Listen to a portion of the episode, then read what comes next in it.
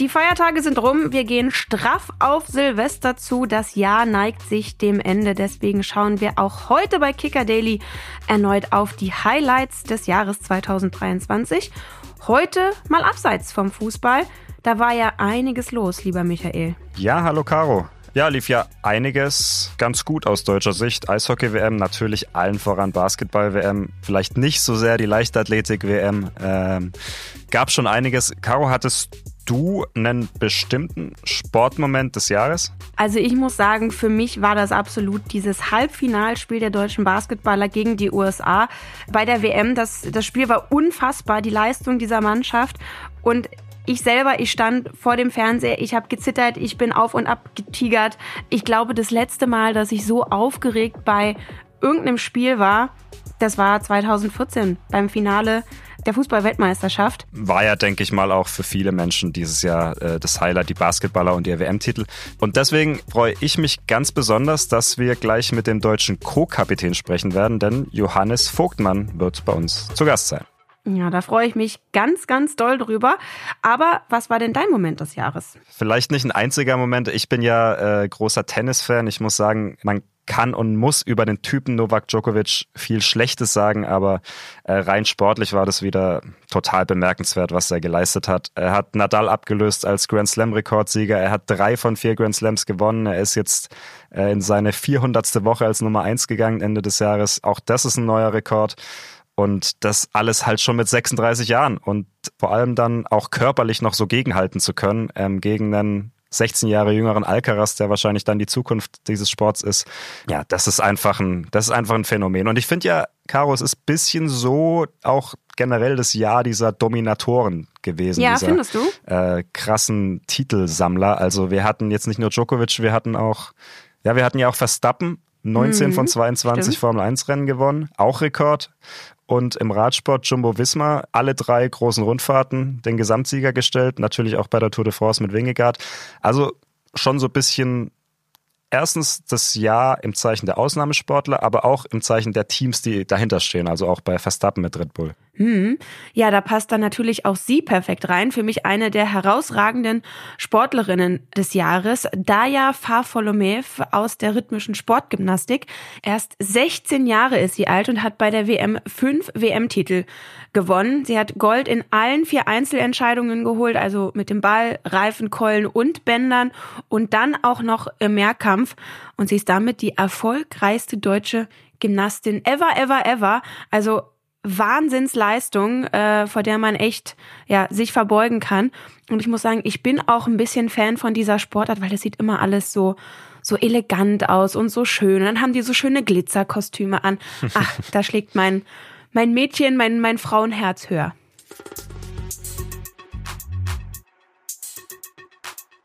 Ja, wir freuen uns sehr, dass uns jetzt einer unserer Basketballhelden zugeschaltet ist. Johannes Vogtmann, der Co-Kapitän der deutschen Nationalmannschaft. Johannes, willkommen im Podcast und schön, dass du dir die Zeit nimmst. Servus, hi, ja, schön, äh, dass ich da sein darf. Freue mich sehr. Ja, wir dürfen dir ja noch nachträglich gratulieren. Äh, du bist Mannschaft des Jahres, kann man sagen. Ähm, auch du bist Mannschaft des Jahres geworden, kurz vor Weihnachten. Du konntest wegen des engen Terminkalenders äh, nicht bei der Verleihung dabei sein, aber nimm uns doch mal mit. Wann und wie hast du erfahren, dass ihr diese Abstimmung gewonnen habt? Das kriegt man doch schon ein bisschen vorher mit, oder? Ja, also wir haben es noch nicht vorher mitbekommen. Es wurde natürlich äh, viel gemunkelt und ich würde auch lügen, wenn ich sagen würde, dass wir nicht damit geliebäugelt hätten. Ja, wir haben es wirklich erst auch erfahren, als äh, wir den Livestream geguckt haben. Naja, ah krass. Hätte ich zum Beispiel nicht mitgerechnet. Ich dachte, da sickert irgendwie was durch vorher. Nee. Dann lass uns doch mal ein bisschen zurückblicken auf das Turnier, weswegen ihr eben dann auch Mannschaft des Jahres äh, geworden seid. Ab wann habt ihr gemerkt, dass ihr in einem echten Flow seid, dass da wirklich was gehen könnte? Ähm, Gab es da so einen bestimmten Moment jetzt von den Siegen, natürlich mal ganz abgesehen irgendwie im Team, wo ihr gemerkt habt, so, ey, hier geht echt was? Ja, ich glaube, das war schon das Vorbereitungsspiel gegen die USA. Haben wir lange sehr, sehr gut mitgespielt und äh, haben es dann am Ende ein bisschen äh, außer Hand gegeben. Und nach dem Spiel saßen wir in der Kabine und äh, war natürlich enttäuscht, weil wir so nah dran waren, zum ersten Mal die USA zu schlagen. Aber wir haben gemerkt, hey, wenn wir so weitermachen, dann haben wir auf jeden Fall eine Chance, hier mitzuspielen in dem Turnier. Und was dann nun genau passiert, was du für gute Momente und schlechte Momente in so einem Turnier hast, ist halt immer so eine Frage, ja, aber wir hatten da das Gefühl, hey, wir können richtig was erreichen. Ich habe vorhin schon äh, von dem anderen USA-Spiel geschwärmt, nämlich dem Halbfinale. Ihr habt euch da äh, in den Rausch gespielt, beziehungsweise auch einen richtigen Rausch erzeugt. Wie sehr habt ihr das während des Turniers am anderen Ende der Welt auch mitbekommen, was für ein, für ein Hype in, in der Heimat gerade um euch rum passiert? Es wurde halt mit, äh, je länger das Turnier dauerte, desto, desto mehr wurde das.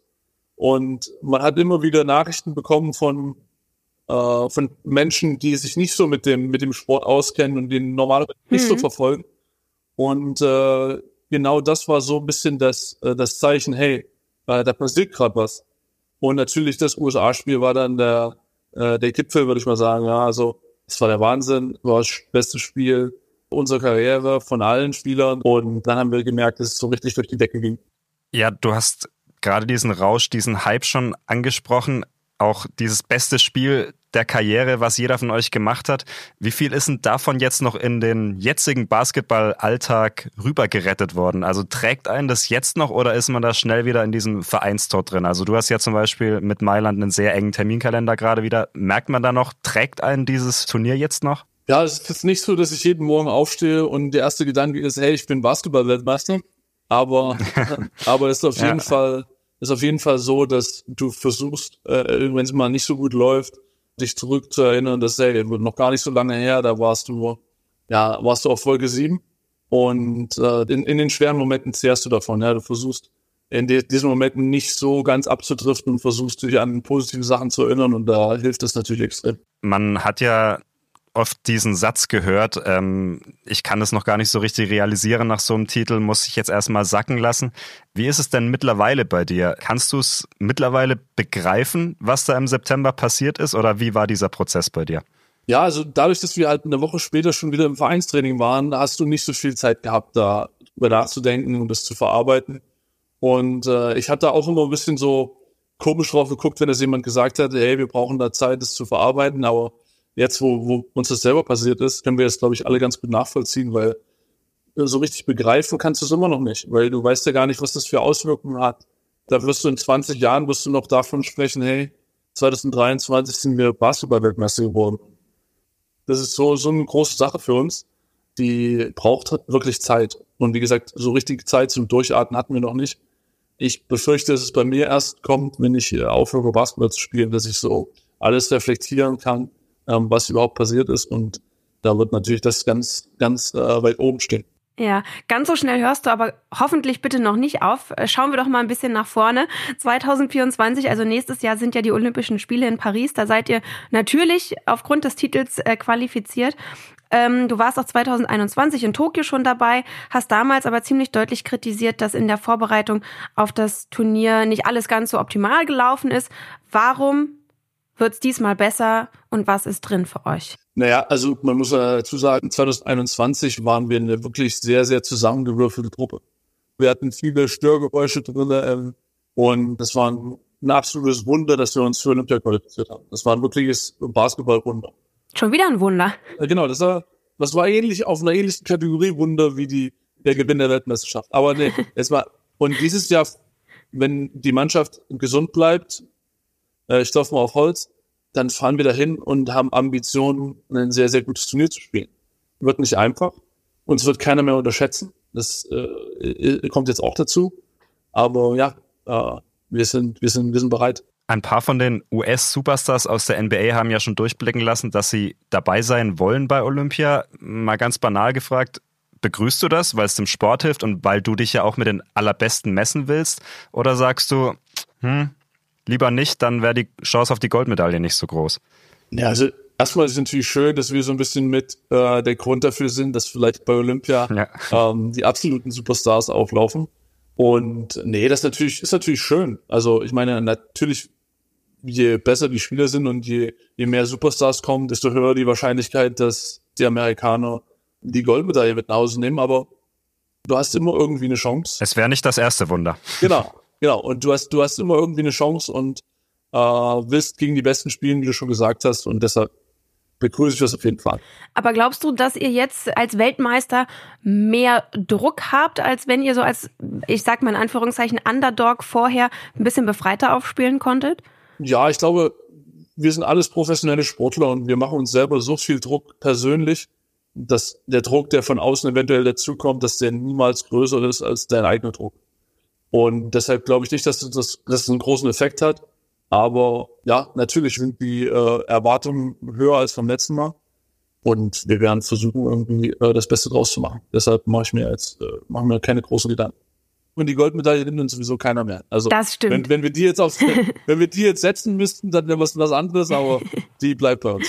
Ähm, hast du denn außer ein erfolgreiches Olympiaturnier noch einen weiteren Sportwunsch für 2024? Denn uns wurde ein bisschen gesteckt, dass du wohl privat Dynamo Dresden-Fan bist. Ja, der Aufstieg steht natürlich ganz, ganz oben auf der Liste. Der sieht jetzt auch gar nicht so schlecht aus wenn ich mir was wünschen dürfte, dann äh, erfolgreiche Olympiateilnahme und danach direkt Dynamo Dresden Aufstieg, ja. In der Reihenfolge nehmen wir an. Genau, genau. Dann drücken wir dir da mal die Daumen, Johannes, und sagen vielen, vielen Dank für deine Zeit. Äh, wir haben deinen engen Terminkalender angesprochen. Ich habe gesehen, allein fünf Spiele in zehn Tagen rund um Weihnachten.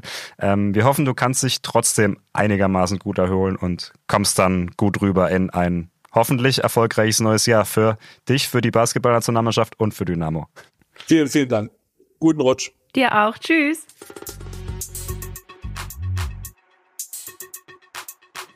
So, lieber Michael, in den letzten beiden Folgen hatten wir ja schon die Schnellfragerunde und die gibt's natürlich heute auch zum Abschluss. Also, wenn du ein Spiel des Jahres für dich ganz persönlich auswählen müsstest, welches wäre das? Ja, Spiel des Jahres, ich glaube, letzter Bundesligaspieltag Dortmund gegen Mainz für mich. Ähm, gar nicht, weil ich da irgendwie Aktien drin hatte beim BVB oder bei Bayern, sondern weil ich tatsächlich den Live-Ticker geschrieben habe damals. Und ähm, ah, das war einfach so dramatisch, so aufregend. Ähm, und ich fand es halt auch mal wieder schön, dass es so ein richtiges Herzschlagfinale um die Meisterschaft gab. Das hatten wir so lange nicht mehr. Mhm. Gibt es denn bei dir auch so ein berufliches Highlight des Jahres, das herausragt? Ja, witzigerweise am selben Spieltag zur selben Zeit. Aber äh, für mich war es nicht das Dortmund-Mainz-Spiel, äh, sondern für mich war es das Union-Spiel gegen Werder Bremen zu Hause an der Alten Försterei. Da war ich für die Sportschau dort und habe natürlich diese Champions League Qualifikation das erste Mal in Unions Vereinsgeschichte miterlebt und dann mhm. eben auch die Party danach mit den Fans und auf dem äh, Balkon am Stadion und es war der Moment, wo Niklas Füllkrug, damals ja noch Bremer, ich äh, bin ja Werder Bremen-Fan, die Torjägerkanone überreicht bekommen hat und dann bei mir im Interview war und die ganz stolz präsentiert hat. Und ähm, das ist natürlich ein schöner Moment auch für mich gewesen und ein schöner Tag. Aber ähm, ja, lass uns doch gerne auch mal nicht nur zurückgucken, sondern auch voraus. Worauf freust du dich denn nächstes Jahr? Ja, ganz besonders freue ich mich erstmal, es war auch wieder Fußball, aber ich freue mich erstmal auf den Afrika Cup im Januar und Februar. Da werde ich nämlich für den Kicker mhm. vor Ort sein und darf berichten. Äh, das wird auf jeden Fall dann schon mal mein berufliches Highlight 2024 und Sehr sportlich, cool. ja. Äh, ich glaube, die EM in Deutschland müssen wir nicht drüber reden. Mhm. Ähm, aber ich freue mich auch auf die Sommerolympiade in Paris irgendwie. Ich lieb's, wenn Sommerolympiade ist. Da kann man so viel Sportarten schauen, die man sonst gar nicht oder nur am Rand verfolgt. Deswegen auch letzte Frage an dich, Caro. Was wäre deine Sportart, in der du am ehesten bei Olympia teilnehmen könntest? Teilnehmen, um Gottes Willen. Ähm, puh. Am ehesten. am ehesten. Ja, ich weiß nicht, vielleicht schwimmen würde ich jetzt mal sagen. Ich war immer eine sehr gute Schwimmerin. Ich habe mein Seepferdchen, glaube ich, schon mit vier oder so gemacht. In der Grundschule war ich mal mit meiner Schule bei ein, zwei Wettkämpfen. Und da war ich ganz gut. Also ich meine, Grundschulschwimmen und Seepferdchen mit, mit vier, das ist doch Olympia prädestiniert, oder nicht? Die Van Almsig-Nachfolgerin. Ja. So. Aber vielleicht, vielleicht, Caro, ist es ja auch irgendwie sowas, was du noch überhaupt nicht auf dem Schirm hattest, dass du kannst, so keine Ahnung, Speerwurf oder so oder Dreisprung. Sowas, was du halt noch Boah. nie ausprobiert hast. Du, da, dafür müsste ich das mal ausprobieren. Speerwurf, ich weiß es nicht.